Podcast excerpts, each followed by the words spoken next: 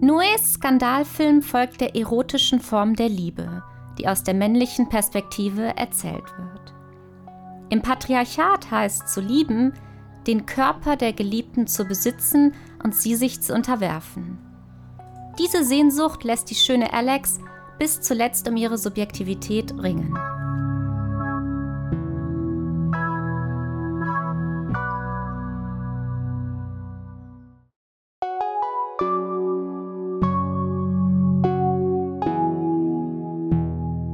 Filmphilosophische Betrachtungen der Liebe.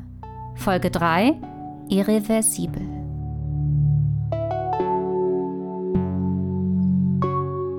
Der französische Klassiker von Gaspar Noé aus dem Jahr 2002 neu unter die Lupe genommen. Jetzt bei den filmphilosophischen Betrachtungen der Liebe. Kurzer Disclaimer: In dieser Episode geht es um sexualisierte Gewalt.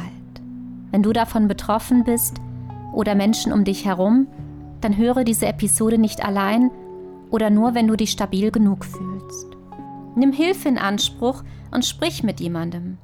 Du bist nicht allein. Informationen zur Beratung und Hilfe findest du auf hilfetelefon.de. Du brauchst nicht alles. Nein, mir passiert Alex. schon nichts. Mach dir keine. Sorgen. Wir telefonieren morgen, ja? Nein, wir telefonieren nicht morgen. Ich bin nur deinetwegen hier. Seit Monaten haben wir uns nicht gesehen. Ich muss mir irgendwelche idiotischen Ausreden überlegen. Vielleicht Pierre. nur einen Blick von dir. Pierre, Pierre, Alex. hör auf, du tust dir nur weh. Aber das tut mir nicht weh. Es bereitet mir Vergnügen, dich zu sehen. Das Vergnügen eines Ästheten. Als wir den Film gesehen haben, waren wir wohl vor allem eines verstört. Verstört von der neunminütigen Vergewaltigungsszene.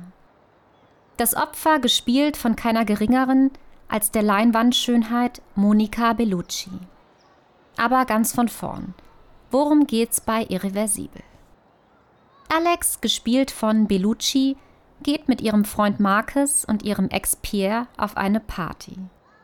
Als es zu einem Streit zwischen dem Paar kommt, verlässt Alex vorzeitig die Party.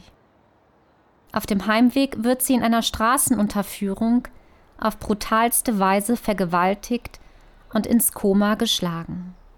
Als ihr Freund Marcus, gespielt von Vincent Cassel, und ihr Ex Pierre davon erfahren, wollen sie sich rächen und machen sich auf die Suche nach dem Täter. Die Spur führt sie in den schwulen Club Rectum. Dort kommt es zu einem Kampf und einem anschließenden Totschlag. Der Film wird in umgekehrter Reihenfolge erzählt. Er beginnt mit dem Totschlag und endet mit einem Happy End. Übrigens, kleiner Fun Fact an der Seite: 2020 kam der Film erneut ins Kino und wurde dann in neuer Fassung gezeigt. In Irreversible The Straight Cut wird die Erzählung diesmal in der richtigen Reihenfolge gezeigt und ich werde mich einfachheitshalber an die Straight Cut Reihenfolge halten. Bevor ich in die Analyse einsteige, möchte ich noch die wichtige Frage stellen, ob es zynisch ist, diesen Skandalfilm unter dem Gesichtspunkt der Liebe auszuleuchten. Ich denke nicht, weil die passionierte Liebe und ihre unterschiedlichen Facetten letztlich auch nur Vorstellungen sind, an die wir glauben. Und alles, woran wir glauben, kann durchaus moralisch fragwürdig und sogar falsch sein. Dieses Mal untersuchen wir eine besondere Form der Liebe, die man in der griechischen Antike Eros nannte, was so viel heißt wie erotische Liebe. Die erotische Liebe wird erzählt aus der Sicht zweier Männer, die von Markus und Pierre. Beide lieben Alex. Alex zu lieben heißt in Irreversibel ihren Körper zu begehren. Heißt sie, Zitat, wie ein Kaninchen rammeln oder ihr, Zitat, in den Arsch ficken zu wollen. Liebe heißt für die beiden Männer, den Körper der Geliebten zu besitzen. Du hast ja nicht mal mehr deinen Mund unter Kontrolle. Und deine Brüste? Hast du die denn noch unter Kontrolle? Ich bin kein Ding, sagt Alex, als Freund Markus und Ex Pierre unterwegs nonchalant über sie reden. Ihre Gespräche sind geprägt von sexueller Begierde und unerfüllter männlicher Sehnsüchte. So zeigt Noé das Paar unter anderem einmal nackt im Bett liegen, während Markus den Wunsch nach Analsex äußert, zu dem es jedoch nicht kommt. Die Frau wird in Irreversibel nicht wie ein Subjekt, sondern aus einem patriarchalen Blickwinkel heraus wie ein Objekt angeschaut. Die Subjekt-Objekt-Dynamik mag einem wahrscheinlich noch aus der ersten Episode dieses Podcasts Malcolm and Marie bekannt sein. Kurz zur Wiederholung, was sind Subjekte? Subjekte beziehen sich auf die Welt und treffen freie Entscheidungen. Sie begegnen anderen Subjekten und auch Objekten. Objekte hingegen sind unbezüglich, erhalten ihren Wert nur durch die Subjekte, die sich auf sie beziehen und ihnen Bedeutung verleihen oder entziehen. Sie selbst können sich nicht auf andere Objekte, geschweige denn auf Subjekte beziehen. In seinem Hauptwerk Das Sein und das Nichts bezeichnet der französische Philosoph Jean-Paul Sartre die Objekte als opak, weil sie keine Innen- oder Außenwelt besäßen. Sie seien wie die Dinge nicht menschlich und ohne Geheimnis. Dass Sartre mit Objekten unter anderem auch Personen meint, wurde von Feministinnen bislang kritisch gesehen. Sartre meint damit jedoch nicht, dass es Personen gäbe, die immer nur Objekte seien. Er betrachtet das Objektsein vielmehr als Zustand, der von außen, also durch andere, an uns herangetragen wird. Wenn also Alex sagt, sie sei kein Ding, dann hat sie genau das erlebt, dass Markus und Pierre sie wie ein Objekt anschauen. Diese Verdinglichung widerspricht ihrem Bewusstsein als freie, autonome Person. Deshalb wehrt sie sich, negiert die Fremdbestimmung, um sich wieder zu einem Subjekt zu erheben. Dieses Muster wiederholt sich einige Male im Film. Einmal, als die beiden Männer in der Bahn ganz unbefangen über ihr Sexleben mit Alex plaudern und sie einlenkt. Ein andermal, als Alex alleine die Party verlässt, weil Markus vulgäre Bemerkungen über ihre Brust macht. Und schließlich, als sie sich gegen die Vergewaltigung wehrt. In jede dieser Szenen muss sie erneut eine Art Subjektbeweis erbringen und um ihre Daseinsberechtigung ringen. Anders als der Täter, der Alex vergewaltigt, sind Marcus und Pierre aber keine Tyrannen. Man darf es sich nicht so einfach machen und sie auf eine Ebene stellen. Zwar haben auch Markus und Pierre die Fantasie, die Geliebte auf einer sexuellen Ebene zu besitzen, vollziehen die Sehnsucht jedoch nie tatsächlich. Ihnen ist völlig klar, dass Alex immer ein handelndes und freies Wesen bleibt. Und das ist auch das, was der US-amerikanische Philosoph und Kunstkritiker Arthur Coleman Danto gegen die feministische Kritik an Sartre anführt. Dass auf einer Metaebene die Person immer frei bleibt und Sartres Gestalten den anderen nie grundsätzlich nur als Objekt betrachten. Das zeigt sich beispielsweise in der Unsicherheit, die Marcus immer dann überfällt, wenn Alex ihm durch ihre unvorhersehbaren Entscheidungen und auch ihrer Vergangenheit mit Pierre entgeht. Denn insofern Alex frei ist, kann sie sich jederzeit gegen die Beziehung mit Marcus entscheiden, so wie sie es auch zuvor mit Pierre getan hat. Ach, das sind doch keine also, Babys mehr. Frauen, die keinen Orgasmus haben, gibt es nicht. Es gibt nur Männer, die, Die nicht sind nicht dazu bringen. So ist Weißt das. Muss man wissen. Und damit habe ich alles gesagt. Warum tust du dir weh? Ich tue mir doch nicht weh. Sie sagt mir die Wahrheit und ich muss sie akzeptieren. Wow. Ich habe sie falsch gebumst, zu kopflastig. Richtig. Doch, du hast schon recht. Suchst dir eine Banane, prallvoll Testosteron und zack, schon hast du die Du bist Ekstase. geschmacklos. Tja, jetzt mal ehrlich. Für dich bin ich also nur eine Banane, ja? Der Nebenbuhler Pierre nimmt im Film ohnehin eine besondere Rolle ein. Denn er erinnert Marcus an die Vergangenheit der Geliebten, in der er, Marcus, noch gar nicht für sie existierte. Die Freiheit der Geliebten ist durch Pierres Anwesenheit omnipräsent. Jederzeit kann Alex sich Marcus entziehen. Von daher versucht dieser, sich Alex Freiheit über ihren Körper anzueignen. An einer Stelle im Club werden dieser Versuch und sein Scheitern sehr deutlich. Alex Körper bewegt sich anmutig, während sie zur Musik tanzt. Ihr Körper ist in Aktion und versteht sich von der Situation des Tanzes her. In der Anmut erscheint der Körper als etwas Psychisches in Situation, schreibt Sartre. Weiter heißt es, dass der Körper bei der Anmut das Instrument sei, das die Freiheit manifestiert. Der Akt des Tanzes liefere dem Körper so jeden Augenblick seine Existenzberechtigung. Irgendwann kommt der vollgedröhnte, schäkernde Markus besitzergreifend auf Alex zu. Sie stößt ihn von sich weg.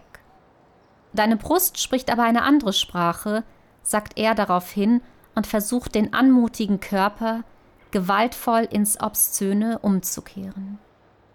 Interessant an dieser Stelle ist, dass er nicht über ihre Augen oder ihre Hände spricht, sondern über eine Körperstelle, die unpersönlicher nicht sein kann, die Brust.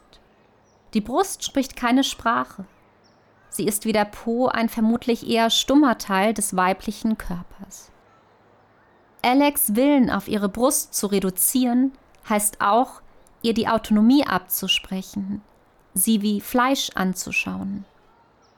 Doch dieses sadistische Ideal will nicht gelingen, entgeht Alex ihrem Partner durch ihr freies Bewusstsein und so entscheidet sie, die Party vorzeitig zu verlassen.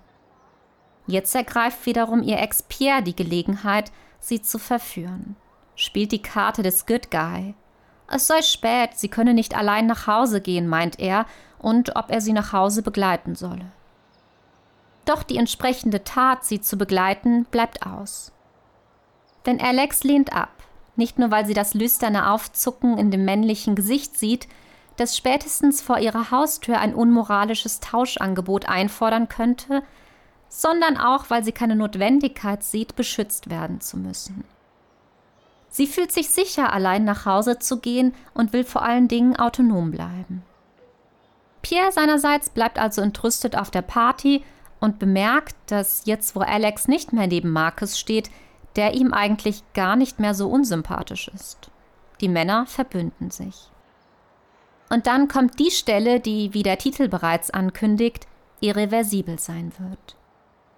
Während nämlich die beiden Männer entscheiden, ausgelassen zu feiern, folgen wir dem makellosen Rücken Belluccis durch eine Straßenunterführung. Der Anblick des Körpers, dem wir von hinten folgen, ist anmutig und elegant. Erst in der nächsten Szene, als Alex ganz plötzlich ins Visier eines Täters gerät, wird die Brust durch die sie umgreifende Hand ins Obszöne verkehrt. Alex wird brutal vergewaltigt, ist Opfer eines Sadisten, der sich ihren Körper neun Minuten lang aneignet. Sartre hat dem Sadismus in das Sein und das Nichts einige Abschnitte gewidmet und schreibt, der Sadist suche, den anderen solche Haltungen und Stellungen einnehmen zu lassen, dass dessen Körper unter dem Aspekt des Obszönen erscheint. Indem er durch Gewalt auf den anderen einwirkt und der andere wird in seinen Händen ein Instrument. Was der Sadist so versessen sucht, was er unter seiner Faust beugen will, ist die Freiheit des anderen. Im Gegensatz zum Sadisten verlangt Markes Liebe nicht, Alex Freiheit aufzuheben, sondern sie sich zu unterwerfen durch sie selbst. Denn nichts entrüstet den Liebenden mehr, als die Geliebte zu zwingen, sich ihm zu unterwerfen. Während die Unterwerfung in der Liebe einen freiwilligen Charakter innehat, sucht der Sadist, den der Täter im Film verkörpert, die Freiheit zu zwingen, sich mit dem gepeinigten Fleisch zu identifizieren. Als Marcus und Pierre erfahren, dass Alex vergewaltigt und ins Koma geschlagen wurde, entscheiden sie sich dazu, den Täter, einen homosexuellen Zuhälter namens Litenia, zu suchen und sich für Alex zu rächen. Alex ist nicht mehr in der Lage, ihre Haltung dazu kundzutun und man fragt sich, was Pierre und insbesondere Marcus dadurch wieder herrichten wollen. Wohl kaum die Unversehrtheit von Alex. Vermutlich will die Rache eines, den Täter Letenia eliminieren. Da kann man sich fragen, wozu? Vielleicht, weil der Täter die sadistische Besitzfantasie neun Minuten lang tatsächlich an Alex vollzogen hat. Er hat die Freiheit der Geliebten, ihre Subjektivität umgangen und sie wie ein Mittel zum Zweck behandelt. Freiheit der Geliebten, an die Marcus sich in der Partnerschaft abgearbeitet hat, hat der Täter fast zerstört. Er darf deshalb nicht neben ihm, Marcus, existieren. Schließlich, so scheint Marcus zu glauben, hat nur der Partner Anspruch auf ihren Körper. Außerdem scheint Marcus Ideal von Männlichkeit mittlerweile stark angekratzt zu sein, weil er seine Freundin Alex nicht beschützen konnte. Das wirft ihm auch Pierre vor, der sagt, wenn Marcus seine Freundin besser behandelt hätte, dass alles nicht passiert wäre. Und später, als Marcus mit gebrochenem Arm im schwulen Club Rectum außer Gefecht gesetzt wird, ist es ausgerechnet Pierre, der den falschen Täter auf makabre Weise den Kopf einschlägt. Denn auch Pierre lebt von der Illusion, Alex schönen Körper ein für allemal zu besitzen und dadurch zugleich zum Ideal von Mann zu werden. Jetzt, wo Marcus und auch der vermeintliche Letenia am Boden liegen, glaubt er als Subjekt in der patriarchalischen Ordnung hervorzugehen. Irreversibel lässt die Männer zunächst um den Körper einer Frau buhlen. Doch erst in Form der Vergewaltigung erkennt die Zuschauerin, dass es ihnen um viel mehr geht als nur um den Körper. Es geht den Männern insbesondere um die Freiheit der Frau. Der gilt es, sich zu bemächtigen. Indem Noé den Machtmissbrauch in seiner schrecklichsten Form darstellt, macht er die hegemoniale Männlichkeit sichtbar. Man kann nicht mehr wegschauen. Und auch wenn man den Kinosaal verlassen hat, hat man doch einen Blick in den Abgrund erhascht. Den wiederkehrenden Abgrund zwischen Mann und Frau, der sich wie ein roter Faden durch den Film zieht. Sobald Alex in Interaktion mit dem männlichen Geschlecht steht, wird sie verdinglicht. Nur in den Momenten, da sie allein mit sich ist, begegnet sie der Zuschauerin wie ein freies Subjekt.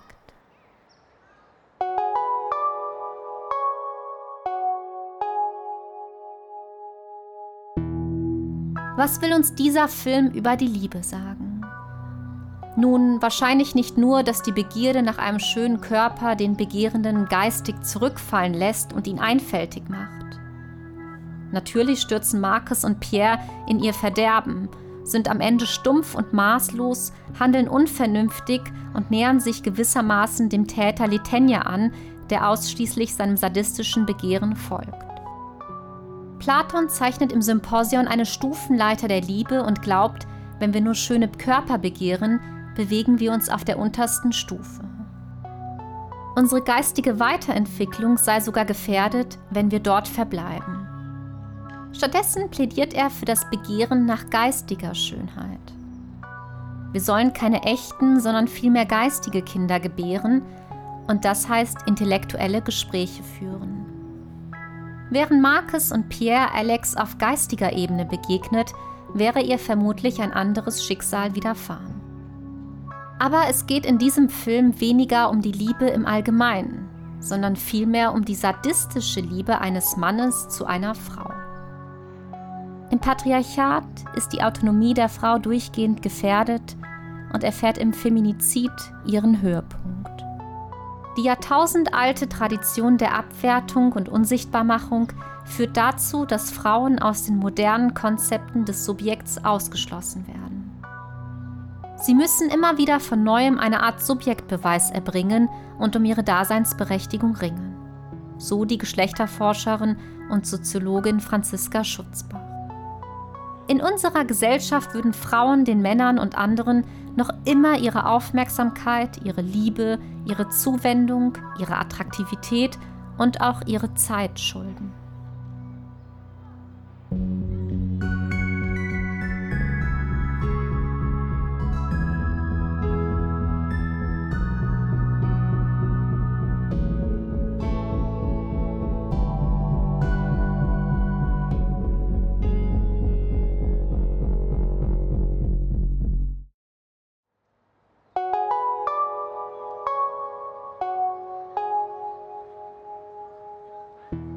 Wenn euch meine Arbeit gefällt, könnt ihr mich gerne per PayPal oder Coffee unterstützen.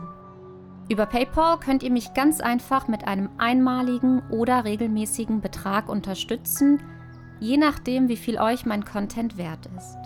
Coffee bietet sich an, wenn ihr mich mal auf einen virtuellen Kaffee einladen oder aber mich regelmäßig durch einen Mitgliedsbeitrag unterstützen möchtet. Für meine MitgliederInnen besteht bei Coffee der Raum, sich auszutauschen, an Abstimmungen teilzunehmen und exklusive Episoden anzuhören. Ein großes Dankeschön an alle meine UnterstützerInnen. Ihr ermöglicht diesen Podcast. Weitere Informationen findet ihr auf meinem Blog sibylvain.de.